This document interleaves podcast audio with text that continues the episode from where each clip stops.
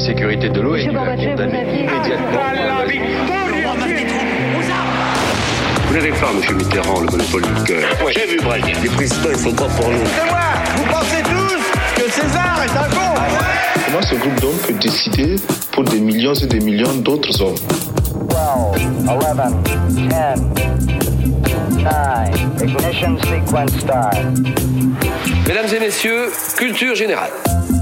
Bonjour, bonjour et bienvenue dans Culture 2000. Bonjour Julie. Salut. Bonjour Marlène. Salut. Bonjour Jean-Baptiste. Salut Aujourd'hui, dans Culture 2000, on vous parle de l'Empire ottoman. Les Ottomans, c'est un méga empire turc à cheval entre l'Europe, l'Asie et l'Afrique qui a duré environ 600 ans. Une structure centralisée, une armée bien organisée, le contrôle de toutes les routes commerciales des sultans stars comme Othman, Mehmet et Soliman. Un bon cocktail qui va aider les Ottomans à devenir méga puissants au point de faire trembler l'Europe. On va donc vous raconter comment de simples guerriers nomades ont formé ce turbo-sultanat turc, comment il a prospéré. Et à la fin de l'épisode, on va vous raconter comment la chute de l'Empire a redessiné les frontières euh, et les cartes de la région, engendrant par la même occasion quelques guerres. Un bien joli programme pour un empire qu'on a toujours survolé dans Culture 2000. Et on va remettre les pendules à l'heure euh, et vous allez voir, c'est passionnant. Qu'est-ce que ça vous évoque, euh, les Ottomans? Je commence par toi, Julie. Eh ben, si je suis parfaitement honnête avec toi, Greg, l'Empire Ottoman, euh, il y a rien. une semaine, vraiment, pas grand-chose. D'accord. À part peut-être la, la mosquée Sainte-Sophie. En voulant regarder des, des photos de la mosquée, tout à l'heure, j'ai googlé, je sais pas pourquoi. Euh, la, la Grande Sophie, la, la chanteuse ringarde. Ah oui, ça n'a rien à voir. Hein. Et je me suis dit, pour- coup, pourquoi Pourquoi Voilà, c'est elle, c'est ça. Voilà ce que ça m'évoque. ok, Jean-Baptiste. Euh, bah, Des petits souvenirs de voyage pour le coup. euh, Ah, ouais. voilà. Notamment le, le café en fait. Tu vois, le- il y a une espèce d'ambiance ottomane que tu retrouves dans pas mal de pays de, de- de l'Empire où on, on est content de boire son petit café en jouant au backgammon. Mais tu bois pas de café Et je joue pas bien au et tu backgammon. fais pas la chicha non plus. Ouais. Je crois que ça marche surtout si t'es un mec en plus. Bref. Ok. Euh, Marlène, c'était votre quoi, toi? Bah ouais, pareil, souvenir de voyage et souvenir émerveillé d'Istanbul, euh, de la Ouais. Sainte-Sophie, de, de la, La Grande mosquée, Sophie, tu veux dire. la grande mosquée bleue, euh, le. Bosphore, enfin voilà, euh, Ouais. une ville incroyable. Ça fait rêver, ça fait rêver, en effet. Euh, on a quand même euh, six siècles euh, dans cet épisode euh, à survoler, donc euh, je vais vous demander d'être attentif aux quelques dates qu'on va vous citer dans le top chrono. On y reviendra un petit peu plus tard et ça va nous donner un cadre. Est-ce que vous êtes prêts pour le top chrono, les amis? Alors, top chrono.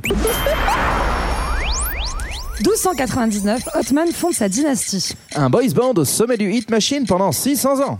1453, prise de Constantinople par le sultan Mehmet II. Mais modeste, il ne la renomme pas Mémétinople.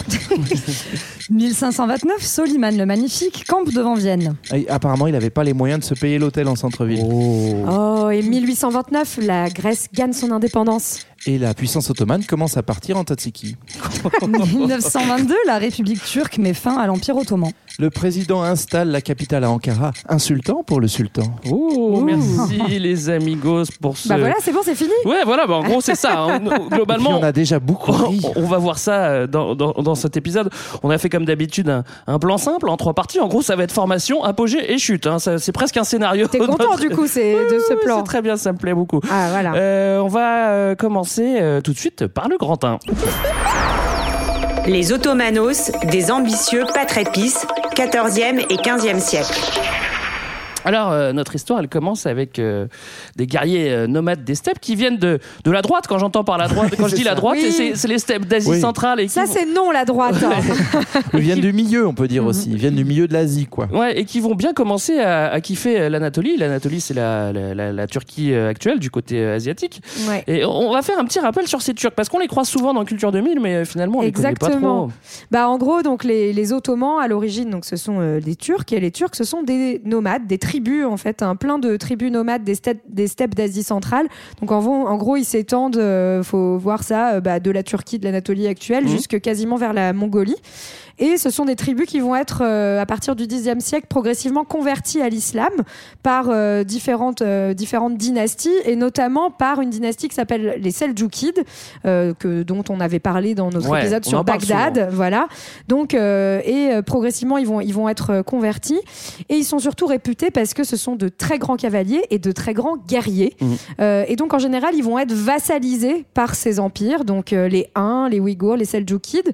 Euh, donc, ce- ça en fait des serviteurs et des guerriers de, ces empires. On en a parlé souvent hein, des, des. Est-ce que c'est justement cette tribu, euh, c'est les Seljoukides qui sont à la base de l'Empire ottoman ou c'est quelqu'un d'autre Euh, oui Plus ou non. moins, En oui gros, en fait, ce qui se passe, donc les, les Turcs, c'est vraiment plein de populations qu'on met sous cette étiquette-là. Et les Seljoukides, c'est ceux qui avaient réussi, à, donc des anciens vassaux des, des, des califes abbassides, qui avaient réussi à prendre le pouvoir à Bagdad.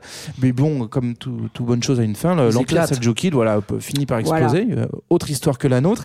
Et donc, en fait, ils laissent place sur tout leur ancien empire à plein de petites tribus, plein d'émirats turcs. Et donc, les Ottomans, ils vont sortir d'un de ces émirats-là. Donc, c'est une population turque parmi de plein Mm. qui émerge en fait donc dans une zone un peu spéciale, donc qui pour nous la Turquie actuelle, mais qui pour eux est pas for- forcément le, le bassin turc à l'origine. hein, c'est l'extrême gauche pour, euh, pour euh, Oui, ta- ton départ. Et donc euh, cette extrême gauche, il est en contact avec un monde qui n'est pas turc, qui n'est pas islamisé, voilà, qui est, qui est Byzance en fait. Donc euh, en gros, notre histoire elle commence en 1299, on va dire fin du XIIIe siècle, avec un type qui s'appelle Osman, qui est chef d'une tribu et qui euh, commence à élargir un peu son, son émirat sur les voisins. Et du coup, il trouve ça tellement cool qu'il veut plus être simplement un, un bey, un chef de, de tribu turque. Il s'autoproclame Khan. Et donc, on, on prend ça comme fait marquant, même si on n'a pas vraiment de preuve de la date. euh, C'est Ouais. pas très clair ton histoire parce qu'on dit Osman, mais on dit Ottoman. Alors pourquoi on dit pas Et parce qu'il Ottoman y avait un ou feu sur Osman la langue. Et du coup, euh, c'était compliqué. C'est pas clair, ça reste plus, si c'était haussmanien, ça foutait le bordel. Ouais. Donc, euh, En tout cas, voilà, Haussmann va commencer euh, à annexer plein de territoires progressivement autour de son émirat et euh, contre ses voisins.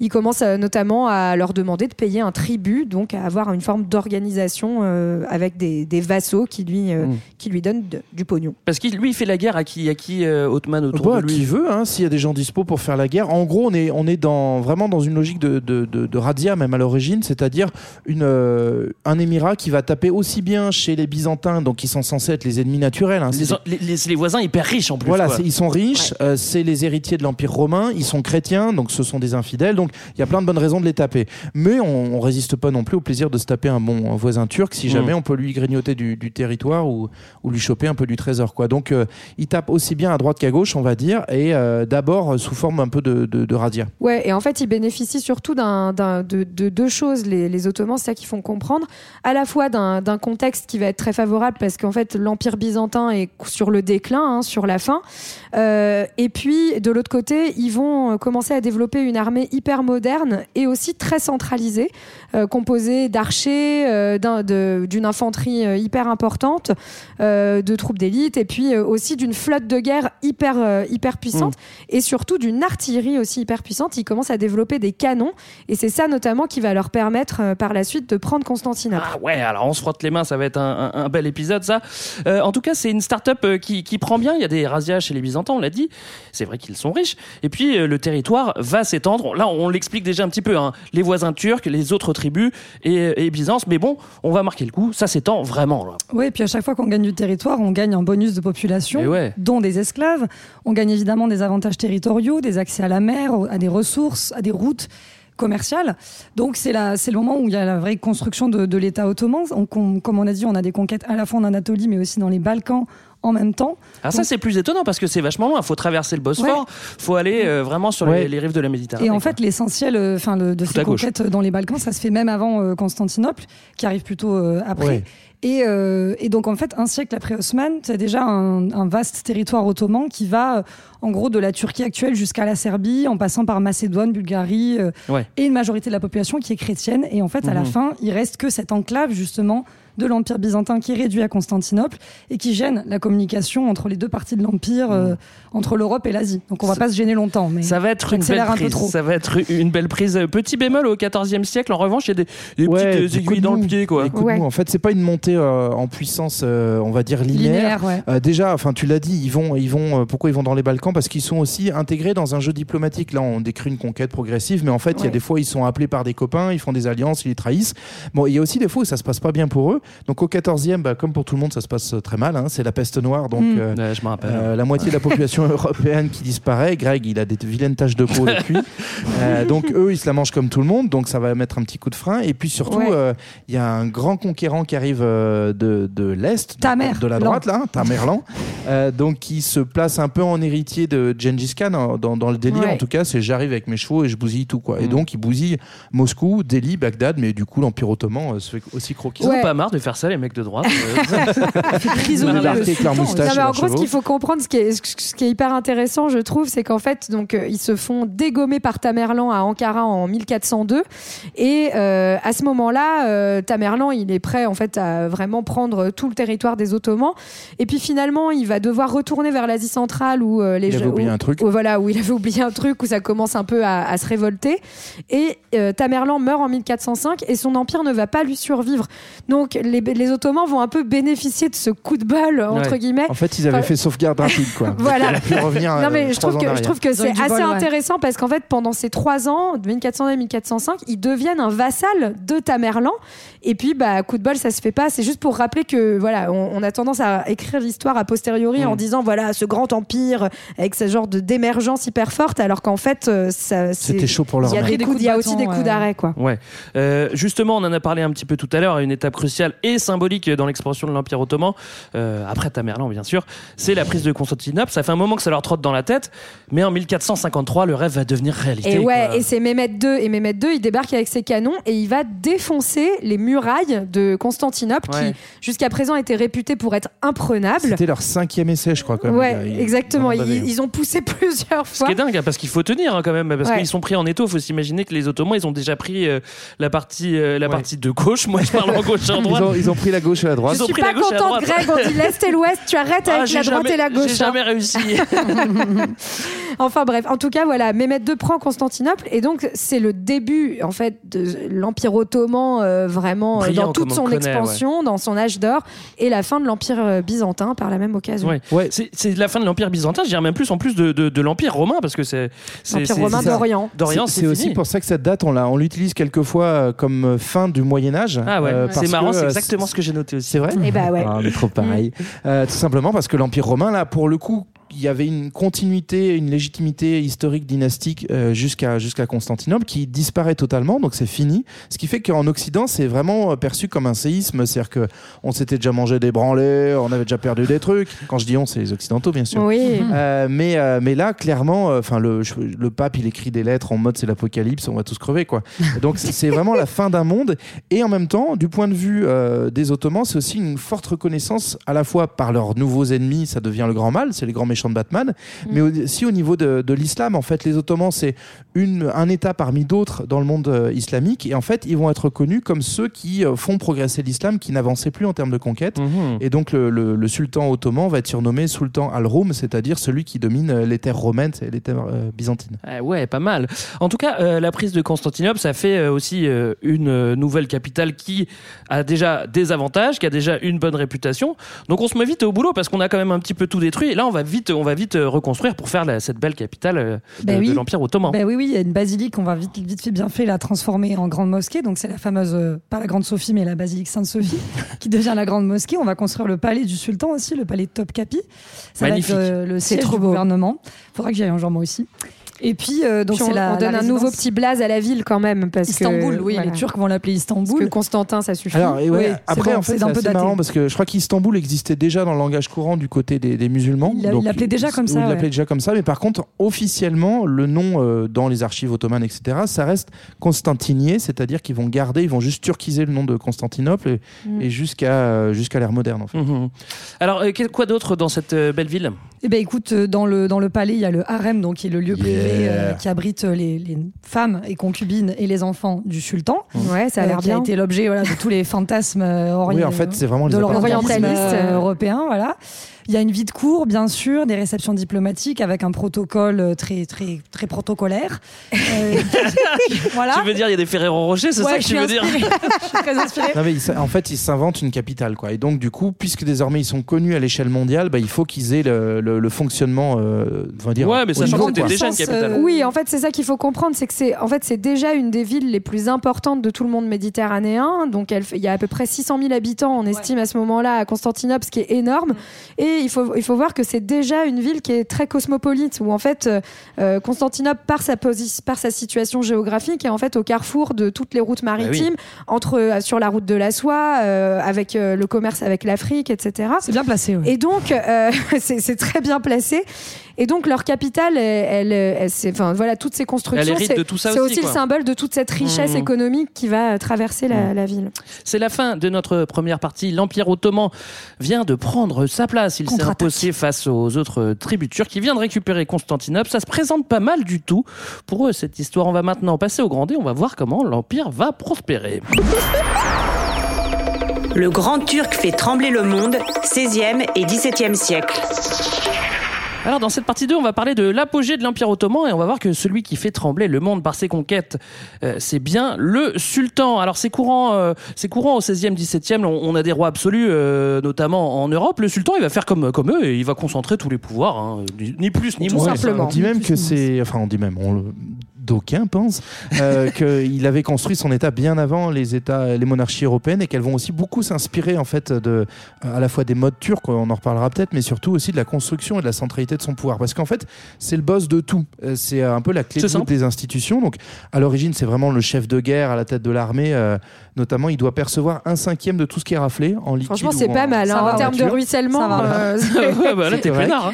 Mais c'est aussi le, le chef législatif. Alors, euh, le- la loi, c'est la loi religieuse, hein, donc il cumule un peu ce pouvoir politique et religieux et judiciaire en même Mm. temps. Donc, par exemple, quand il édicte des lois, donc ce qu'on appelle les firmants, euh, bah, en fait, C'est des décrets, quoi. C'est des décrets, mais Mm. qui sont censés s'appliquer dans le monde entier. C'est-à-dire même des mecs qui connaissent pas le sultan, ils doivent obéir. Ouais, c'est et, normal. et, et qui- et on leur reconnaît un caractère sacré aussi. Ce qui est donc, quand même est- pas ouais, dégueu. Voilà. hein, ce qui t'aide hein, quand t'es Et, sacré. et d'ailleurs, en fait, c'est aussi le, il est aussi le garant euh, religieux, donc le garant de la loi coranique qu'on appelle la charia, dont qu'il peut, in- enfin qu'il peut interpréter à sa guise. Mm. Donc, enfin, voilà, c'est d'où des, Ouais. des changements en fait euh, d'un sultan à un autre euh, dans l'application de la loi, euh, puisque c'est lui qui décide de, Bon, en gros, de tu peux comment faire- on la fait. Quoi. Tu peux faire la, voie- la, la loi que tu veux, soit elle est religieuse, soit, elle est, soit c'est la tienne. Bon, de toute façon, t'as le C'est la pouvoir. du sultan. Euh, Voilà. Quoi d'autre comme, comme pouvoir pour le, pour le, pour le sultan? Eh ben, il y, a- y a un truc important, en tout cas dans, dans la conception du pouvoir ottoman, c'est le, le, le sultan est garant de la justice. Et donc, Ah. du coup, par exemple, au, au palais de Topkapı, euh, il y, a, il y a une grande tour de justice.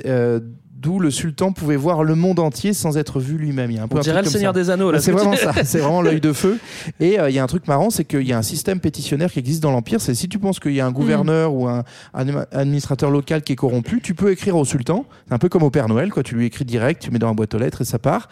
Et en gros, l'administration euh, impériale va du coup gérer la pétition et ça, ça permet de réguler pas mal de, conflits, quoi. Ouais. Mm. On devrait en parler à notre recteur, ça marche. Et c'est euh, une dynastie de 600 ans. Alors ça, c'est remarquable quand même, non? Bah, C'est long. Ouais, quand même. Surtout que c'est vraiment, euh, visiblement, c'est la même famille hein, Ouais, sur, ouais, c'est euh, sur 600 ans. Il y a Donc, pas de, euh, il y a pas de, il y a plein moi, de je dis chapeau. d'État, mais entre, entre frères et sœurs. Oui, c'est ça. Ils se, ils se désinguent pas mal les uns les autres. euh, mais il y a voilà, cette légitimité historique quasi divine, ce rapport encore une fois avec Dieu. Mais effectivement, ça va, ce qui va aussi à certains moments fragiliser l'Empire ottoman, c'est les guerres fratricides Mmh. euh, Ouais. entre les, les- les successeurs potentiels. Quoi. Est-ce que tu veux nous citer tous les sultans. Julie? Tous, euh, genre chronologiquement là? On commence par Osman, Après, il y a Osman. Mehmet, Osman Mourad. II, Osman euh, II, Osman III. Voilà. Mais c'est Il y a vrai qu'ils sont, Selim. ils sont tous issus de la même famille pour la raison que tu évoquais effectivement en fait de cette euh, cette charge religieuse et il y a même en fait des, des propos du prophète euh, qui vont être réinterprétés en disant qu'un jour à l'ouest se lèverait euh, du coup un, un homme qui fonderait une dynastie et qui euh, euh, ferait la conquête de Constantinople. Bah, le prophète a jamais dit ça tel quel, mais euh, c'est l'interprétation que vont en faire Mhm. les Ottomans pour justifier et légitimer leur pouvoir. Il y a qu'eux qui peuvent gérer du moment que que ça reste dans la famille. quoi. ouais. D'ailleurs, le calife, c'est euh, le successeur du prophète. Dans le, Ouais, voilà. c'est un Oui, titre qu'ils vont se donner après effectivement. C'est ça, c'est euh, c'est Ils auront l'hymne, double euh, casquette. Ouais, c'est l'hymne premier, ouais. On vient de le dire, le, le sultan est le chef euh, religieux euh, des musulmans, mais il n'y a pas que des musulmans dans l'Empire, il y a aussi beaucoup de chrétiens et même des juifs. On l'a dit, on a été dans les Balkans, Ouais. on a été en Grèce, on est un petit peu partout. Et puis à cette époque-là, euh, même en Orient, il y a, il y a- il y a- il y a beaucoup de chrétiens. Ouais. Ouais, et en fait, ça, c'est quand même une spécificité de l'Empire ottoman qu'on ne retrouve pas forcément à la même époque dans les royaumes euh, chrétiens de l'Ouest. C'est que ça va être un empire relativement protecteur envers les, minori- les minorités religieuses. Je dis bien relativement. hein, euh, Ouais, il y a Ouais. peut-être quelques-uns côté Voilà. non, mais pour l'époque, Mais en fait, il faut mal. bien comprendre que la population turque, en fait, est largement minoritaire dans l'empire, et que d'ailleurs, euh, il va pas du tout y avoir une mise en, une mise en avant de l'identité turque dans cet empire. Mhm. Il va y avoir une coexistence donc de plein de religions différentes, de peuples différents, Euh, voilà. Et euh, donc, et, et en fait, on va leur donner un statut spécial, c'est celui de zimi. Euh, donc, c'est ce sont des populations qui ont le droit de garder leurs droits coutumiers quand même, donc leurs euh, leurs traditions, leurs chefs Hmm. locaux, Euh, mais en échange, ils doivent payer un impôt supplémentaire par rapport aux musulmans qu'on appelle la jizya. Et, euh, et voilà, donc euh, c'est ce qu'on appelle les millettes, hein, ces, ces- ces communautés, euh, ces, ces petits territoires qui sont administrés par les minorités. En général, on leur met à leur tête un gouverneur, un bey qui Mhm. représente le sultan, mais sinon ils s'administrent tranquillou pilou euh, comme avant. Et c'est ça qui va permettre d'avoir une grande stabilité dans les territoires conquis, en fait. C'est aussi Mhm. de pas tout bousculer et de garder voilà, la religion, la langue, les traditions. Bon, ça permet Les de... Anglais feront, plus, feront la même chose un petit peu plus tard. ça. Ça, ça donne aussi un attrait à l'empire parce que par exemple quand les donc à la période de la Reconquista donc tout tout tout tout à gauche là tu peux pas tu vas au bout du couloir en Espagne là Euh, en gros il y a les, les princes chrétiens qui font la reconquête de ce qui était un une, un, un territoire avec plein d'émirats euh, Mm. euh, musulmans Euh, et du coup toutes les populations juives ne sont plus les bienvenues elles sont expulsées par les nouveaux conquérants et donc les, les- la plupart des communautés juives vont s'installer dans l'empire ottoman parce qu'elles savent qu'elles Ouais. seront protégées et qu'elles pourront garder leur religion. Niveau administration, on a dit que le sultan avait tous les pouvoirs. Est-ce que ça veut dire qu'il bosse comme un ouf à Top Capi ou est-ce que c'est un On Uber administrateur Oh, oh, ou- il a un Il bosse petit- tout seul ou pas Il a Alors, petit non. conseil. euh, Il a un mec qui s'appelle quand même le Grand Vizir. Moi, j'adore ce titre. Bah je trouve ouais. ça hyper classe. classe. C'est classe. C'est- Ce n'est pas une pas de la lessive. voilà, blague de vieux, on a la même. Pour moi, c'est- pour moi, c'est le Jafar, le grand vizir, ouais, pour moi aussi c'est Jafar. En gros, c'est son premier ministre, donc qui euh, dirige le gouvernement qui s'appelle le Divan et qui siège à la Sublime Porte. Franchement, enfin, c'est Ouais, tellement, mal, ça me euh, rappelle c'est tellement Henri Cartier, chic, mais- je trouve. Voilà. Et donc, il dirige en fait toute une administration impériale. C'est aussi ça la grande force de l'Empire ottoman, c'est que va être mise en place une administration hyper importante euh, avec des charges qui ne sont pas héréditaires. Et donc, on choisit vraiment les gens à la compétence aussi, euh, et puis à leur loi, en fonction de leur loyauté au sultan, et ce qui va permettre encore une fois d'assurer une très grande stabilité. Et puis du coup, c'est la grande différence avec les, les, les régimes modernes qui s'installent euh, ou les, les royaumes, euh, on va dire euh, par exemple le, le royaume de France, où les charges sont héréditaires, ce qui veut dire que tu installes des familles à un niveau de pouvoir et du coup tu crées une dépendance, tu peux pas les virer comme tu veux. Alors que là, le sultan, en fait, il aime un mec, il le place, dès qu'il l'aime plus, il le jarte, ou alors s'il trouve qu'il fait vraiment du bon boulot, il peut le, le placer ailleurs. Ça marche aussi avec les, le, le territoire, en fait. Il n'y a, y a pas de féodalité avec des grands seigneurs et des grands princes qui font chier et qui peuvent faire des guérillas, mais il y a des territoires qui sont confiés, euh, je crois qu'on appelle ça des, des timars, les, les, les, les Ouais. seigneurs locaux. C'est ça. Et en fait, euh, quand tu es un bon timar, bah, tu as, as le droit à un plus grand territoire ailleurs. Mhm. Donc tu t'attaches pas à un territoire, du coup tu peux pas faire sécession ou installer ta, ta MIFA. Quoi. Esclavage, est-ce qu'il y en a? Oh oui. Un petit peu quand même. Plein. C'est ce qu'on appelle euh, le ramassage. Il y a un mot euh, aussi euh, en, en arabe que je ne sais pas En prononcer. turc. En turc, ouais. Defchirme. Allez hop, ça c'est fait, voilà. Donc ramassage des jeunes chrétiens, euh, en gros, dans les Balkans, qu'on va convertir et euh, islamiser. Et on va les mettre dans des familles en fait euh, musulmanes en Anatolie pour en former en fait les futurs cadres euh, administratifs et militaires euh, de l'empire.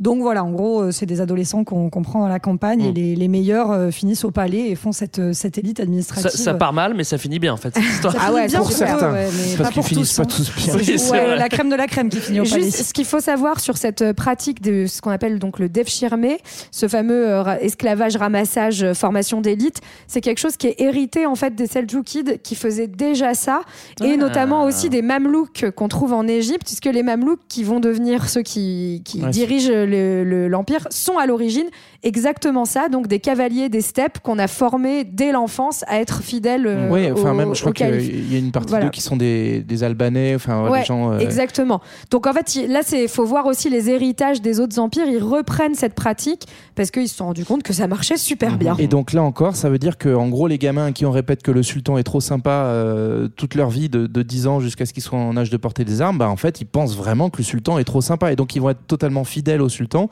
Et ça fait un corps un peu spécial, on va en parler après. Euh, maintenant, plus globalement, l'esclavage est quand même très très présent dans l'Empire ottoman. hein, Ça participe aussi de sa richesse. Ouais. Et l'Empire ottoman est une plaque euh, tournante de l'esclavage Mmh. qui va de la mer, euh, du, la mer Noire jusqu'à la mer Rouge. Quoi. D'accord. Ouais. Euh, on va parler guerre un petit peu maintenant. Ah. Et niveau euh, organisation militaire, on est bien loin euh, des troupes désorganisées de cavaliers euh, qui venaient euh, de, de la droite, hein, des steppes. Là, on, on a drivé, on a drivé tout le monde. C'est efficace, ça file droit et, et ça marche quoi. Ouais, donc justement, c'est ces esclaves en fait dont on parlait qui vont former en partie l'armée personnelle et, et, et permanente pardon, du sultan. Donc on a à la fois les cavaliers qui s'appellent les sipahi et l'infanterie qui sont les janissaires. Donc c'est ces, ces jeunes chrétiens qu'on envoyait dans les familles musulmanes dont on parlait tout à l'heure. Et euh, donc comme on, les, on leur dit depuis le début que, que le sultan c'est le meilleur, il y a une fidélité, une discipline et une rapidité aussi pour pouvoir les mobiliser qui donne un avantage sur les armées chrétiennes qui, elles, ne sont pas permanentes. Donc voilà, c'est une main-d'œuvre à disposition, Mmh. très fidèle, très disciplinée. Et des troupes d'élite. hein, Et des troupes d'élite, euh, voilà, et qui, qui permet aussi d'accumuler euh, du butin puisque puisqu'ils gagnent. euh, Ce qui, est, ce qui est rigolo avec les butin. janissaires, c'est que justement, c'est de l'infanterie. Donc, c'est des, des gars qui sont à pied parce que Mm. eux, ils ont pas trop l'habitude de se battre à pied. C'est plutôt des cavaliers. Donc, ils ont dit, on va prendre les gars qui ont l'habitude de se battre à pied. Ça sera plus simple. Et j'aime beaucoup. Et du coup, ce qui est vraiment important, c'est euh, cette capacité à dégainer son armée tout le temps. Là où, comme tu l'as dit, en fait, les royaumes chrétiens, il faut qu'ils aillent demander à tous leurs euh, vicomtes, comtes, machin, tu veux pas me prêter 10 mecs, je voudrais faire une, euh, une attaque. Là, le, le sultan, il claque des doigts et ça y est, la guerre peut démarrer. Donc, en fait, ça va être le- le- la clé du succès des Ottomans, c'est qu'ils prennent de vitesse les, les autres armées.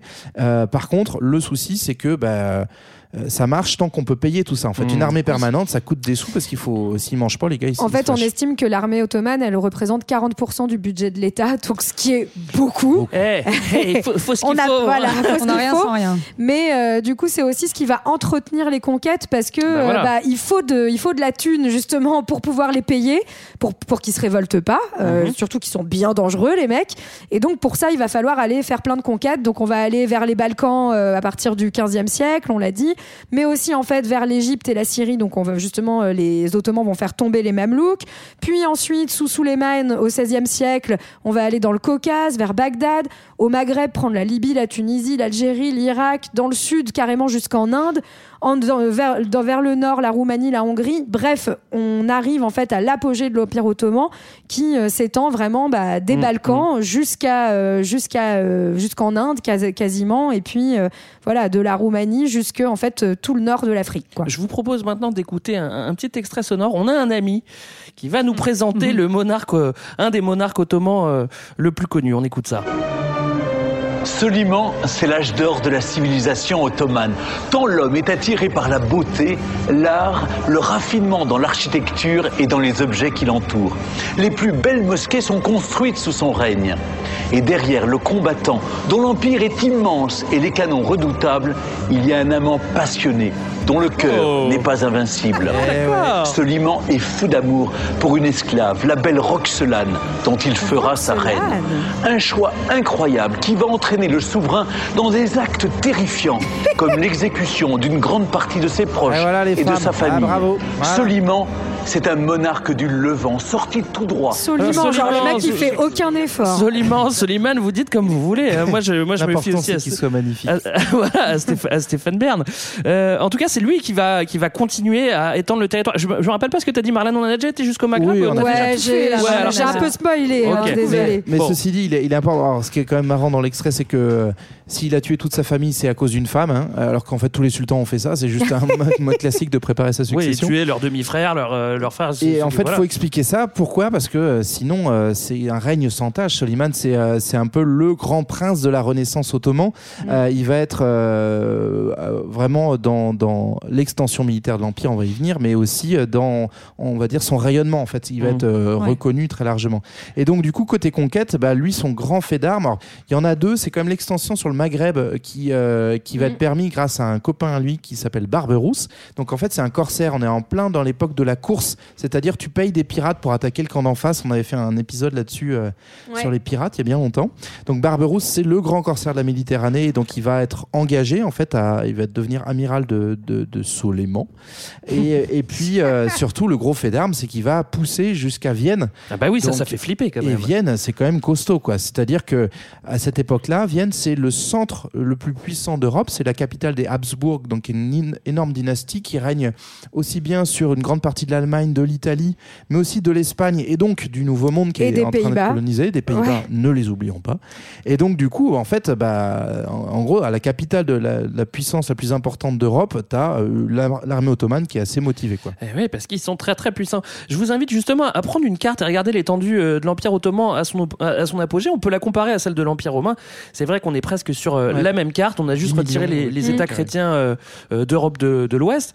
Et C'est drôle parce que euh, bah, finalement, l'Empire ottoman, on se rend compte qu'il s'appuie sur les, les mêmes réseaux, il va bénéficier des, des mêmes avantages. Mais quels sont ces réseaux? Parce que c'est, oui, parce que on l'a déjà dit, hein, mais on, on le sait, c'est une zone qui est, qui est stratégique et c'est euh, un carrefour vraiment mondial, surtout euh, à cette époque-là, quoi. Ouais, et juste micro-anecdote, hein, mais il faut bien comprendre que justement toutes les explorations maritimes européennes vers ce qu'on va appeler, ce que les Européens vont appeler le Nouveau Monde, euh, sont en grande partie le résultat aussi de cette euh, de, de, de l'empire enfin de la prise de Constantinople puisqu'en fait désormais ils doivent payer des taxes sur tous les produits qui viennent d'Asie sur les épices et donc en fait ils cherchent une nouvelle route pour contourner les Ottomans donc Mhm. voilà l'essor de l'empire ottoman a un impact géopolitique hyper important sur euh, sur l'Europe C'est vrai qu'à cette époque-là, il se passe pas mal de choses.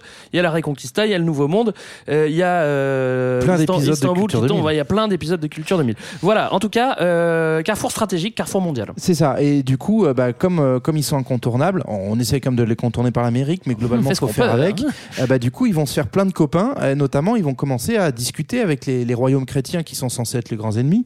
Et donc, bah, par exemple, euh, Soleiman le Magnifique va signer une alliance avec François Ier. Que, Ah oui, c'est une euh, l- l'alliance ou infâme ou impie selon les Impie. selon les textes. C'est-à-dire que vraiment c'est un truc qui se fait pas normalement de, de trahir les chrétiens. Bah, il est musulman quand Voilà, même c'est ça. merde Mais sauf que bah, c'est de la réelle politique et ça montre bien que l'Empire ottoman s'intègre pleinement dans le jeu politique européen de l'époque et Mm. plutôt à son avantage. Et il va attirer plein de marchands euh, euh, étrangers, notamment avec ce qu'on a appelé Mm. les capitulations. Ça jouera un rôle important aussi en négatif à la fin. on mais est en gros- 1569 et, on- et voilà, du coup, euh, fin 16e, on commence à accorder des avantages commerciaux pour que des étrangers viennent s'installer dans l'Empire ottoman, puissent euh, en gros faire du bise euh, au maximum. quoi. Bah, c'est un peu comme l'Union européenne qui fait pas payer d'impôts à Google, non? C'est pas ça? C'est la C'est même. un peu ça, ouais. Donc, Et en Petit échange, paradis fiscal. ce qui est quand même un petit, un petit pied, euh, enfin une petite épine dans le pied pour plus tard, c'est que euh, pour attirer ces, ces, euh, seigneurs-là et aussi pour diviser les chrétiens entre eux, bah, en gros, euh, les, les sultans ottomans vont distribuer une sorte de, euh, de, de tutelle euh, sur les communautés chrétiennes dans l'Empire ottoman par les extérieurs. En Mm. gros, les Français, ils vont être euh, un peu les- la puissance de tutelle si les, les catholiques ont des soucis. Pareil pour Mm. les orthodoxes avec les Russes et euh, les protestants avec les Anglais, plus les, Mm. les Suédois. Et, Ouais. puis, et puis la capitale, c'est aussi un centre culturel qui attire des, des intellectuels, des, des artistes, on l'a dit, et des commerçants. C'est le centre du monde. Ça reste un petit peu euh, le centre du monde comme était, euh, comme était Byzance. Là, c'est la continuité. Ça reste très important et- il y a plein de monde qui vient là. Ouais, et puis c'est prestige, donc euh, tout le monde dit commerce, hein, on l'a dit, les Vénitiens, les Français, les Anglais, on y construit le, grand, le grand bazar, donc c'est un endroit qu'on imagine euh, complètement hallucinant, avec euh, 20 portes, 80 rues, 3000 commerces, des bains, des fontaines, des cafés. C'est toujours cool. Hein. Quand il va, euh, ça, Ouais. ça- c'est toujours, tu t'y perds toujours Ça donne envie, ça donne envie, ouais, Donc, euh, donc c'est au carrefour de trois continents. Euh, Il y a aussi le port de la Corne d'Or qui a joué un rôle essentiel dans le développement de la ville. Donc, on y trouve, bah, évidemment, c'est là où sont arrivés euh, juifs, grecs, arméniens, ma- les marchands euh, non musulmans après euh, 1453. Et c'est là que les navires débarquaient les marchandises pendant des siècles. Hmm. Donc euh, voilà, c'est là que passent les, le, Centre le du blé, monde. les épices, etc. C'est là où on passait le week-end à l'époque, quoi. Un petit week-end, euh, un petit week-end euh, dans l'Empire ottoman. Voilà pour le Grand 2. On vous a épargné toutes les campagnes guerrières, les successions de sultans. Si vous voulez apprendre, comme Julie, la liste des sultans par cœur, il va falloir vous débrouiller. TikTok. on espère quand même que vous avez compris l'idée générale. Au 16e, 17e, on a un territoire immense géré d'une main de fer par les sultans. On va maintenant passer au Grand 3. Et comme vous en doutez, ça va moins bien se passer. L'Empire en crise, le sultan à chaud aux Fès, 18e siècle, 1922. Très bonne vanne, Jean-Baptiste. C'est toi qui as préparé l'épisode. c'est Sarah qui l'a prononcé. Oui, oui, oui, oui, oui, c'est toi qui l'as écrit, ça se voit.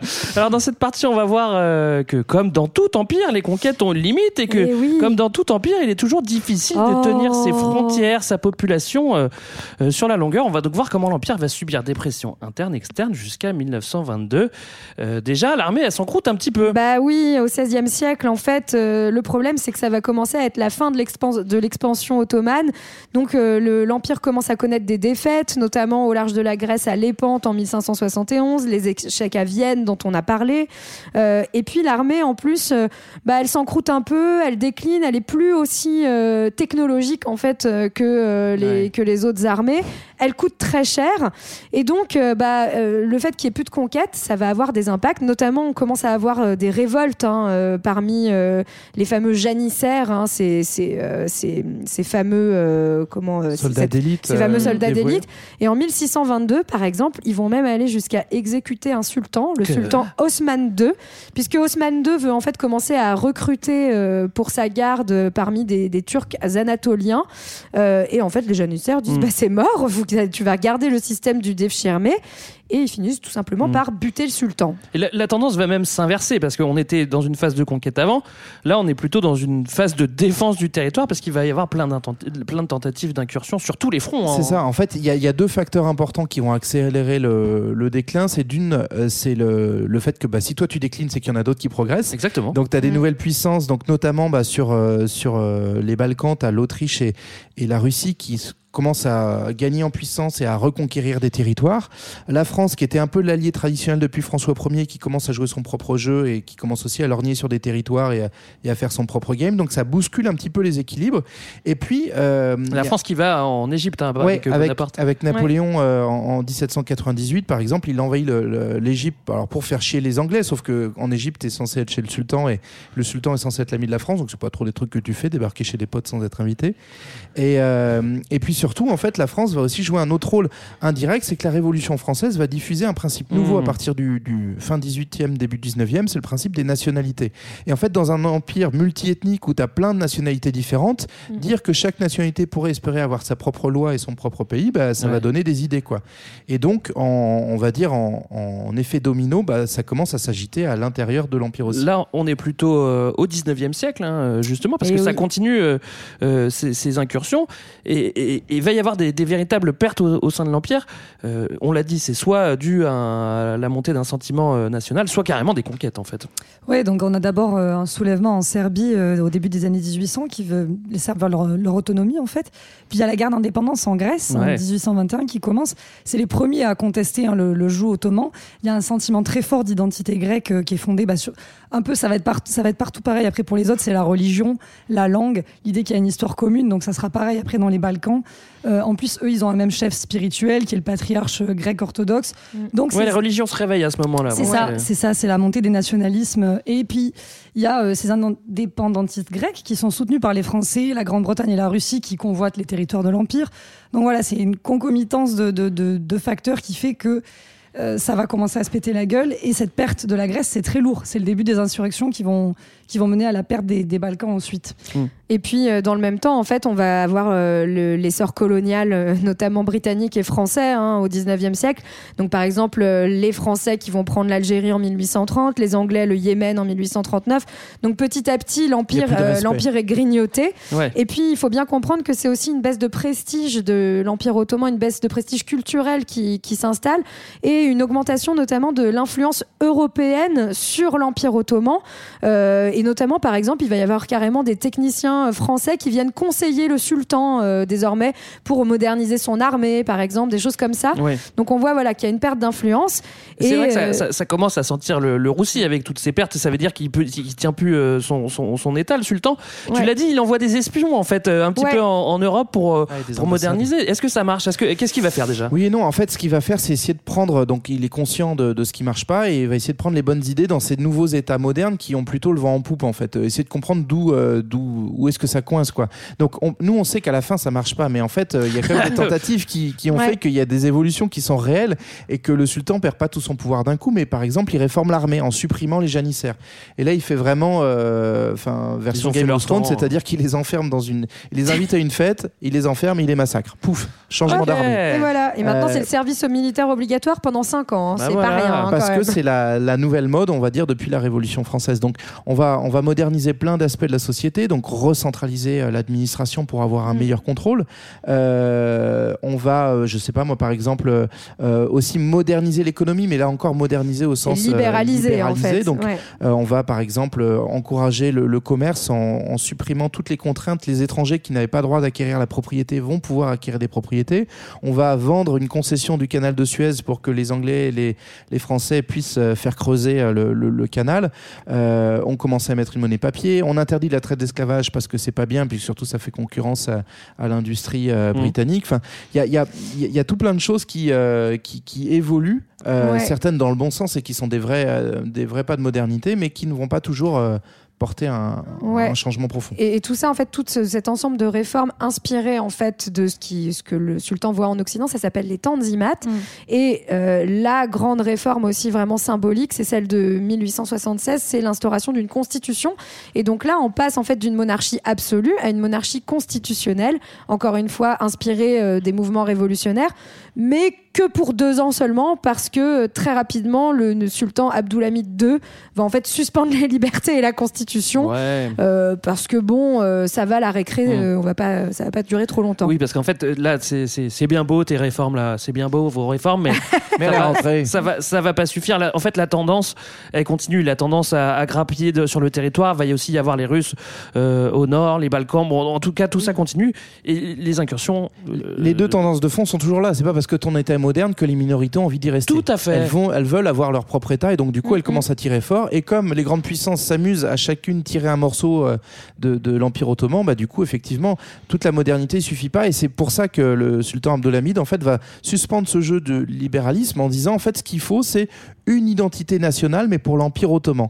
Et donc lui son pari c'est de se dire ok on est en train de perdre les Balkans puisque les, les chrétiens jouent la carte euh, de, de, de l'identité chrétienne pour euh, se séparer de nous. Donc il va tout miser sur euh, l'identité musulmane sunnite.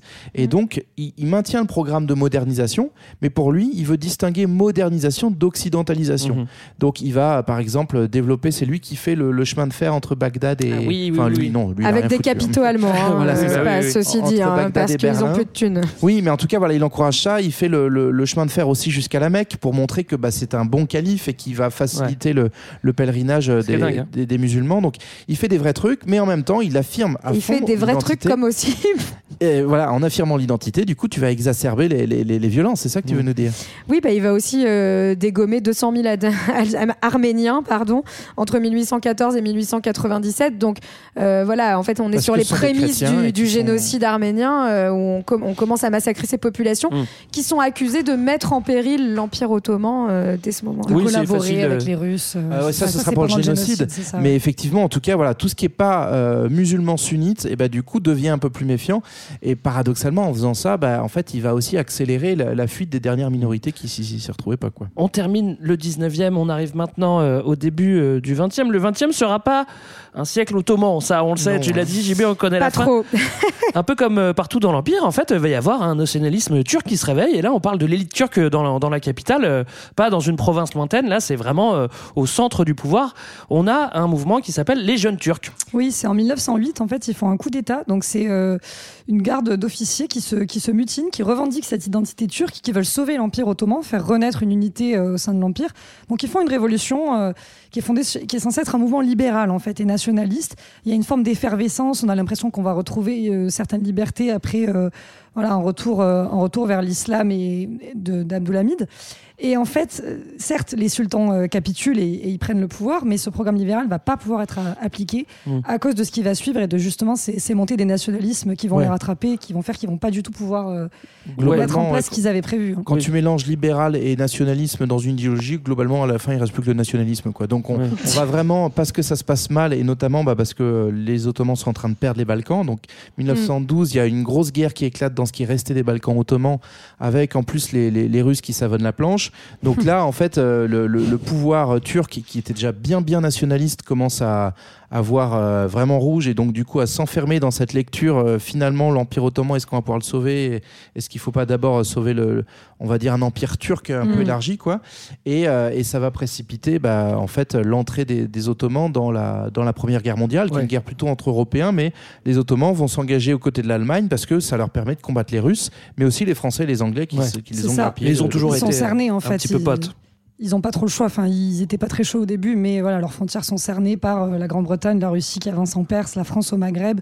Donc, ils défendent leur territoire. Et cette, euh, cet ultranationalisme turc au pouvoir, ça va forcément entraîner une rupture avec les non-turcs. Et donc, on parlait du massacre euh, quelques années avant, du massacre des Arméniens, qui était une- un prémisse Mm. Euh, en 1915 au génocide donc des Arméniens qui sont chrétiens et accusés donc à ce moment-là pendant la Première Guerre mondiale de collaborer avec les Russes.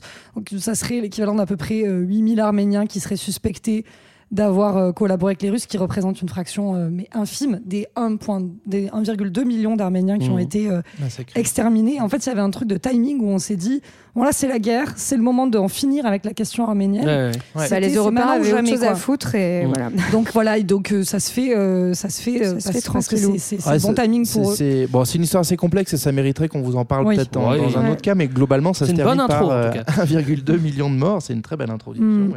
Euh, ce, qui, ce, qui, euh, ce qui va vraiment marquer le, la guerre euh, du côté des Ottomans, quoi. Et d'autant plus qu'en fait, en faisant ça, ils se séparent aussi de troupes ottomanes, euh, arméniennes qui combattaient pour Ouais. eux, quoi. Ils se, ils se tirent Mm. aussi une balle dans le pied. hein.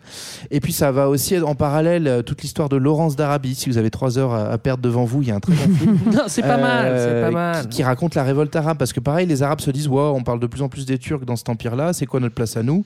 Donc les Anglais vont leur dire Bah, révoltez-vous, faites votre propre empire euh, arabe. Donc bref. Spoiler, ils le feront pas après la guerre. Ouais, mais bon, ça. en tout cas, ils leur font croire. Ça pète de partout et ça, et ça termine par la défaite en fait de l'Empire ottoman qui est vaincu et du coup qui va être gentiment dépecé. euh, Oui, c'est ça, parce que, parce 1918. que parce que c'est vraiment euh, euh, la défaite ottomane. Là, on est vraiment sur les dernières années, et c'est vrai que euh, évidemment que les Français, les Anglais, les puissances européennes lorgnaient déjà sur des petits coins.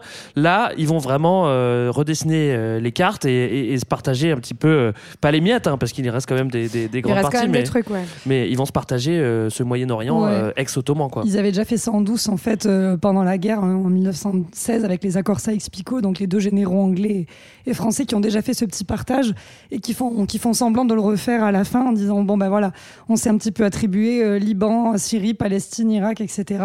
On reprend euh, on reprend ce partage qu'on avait fait en secret.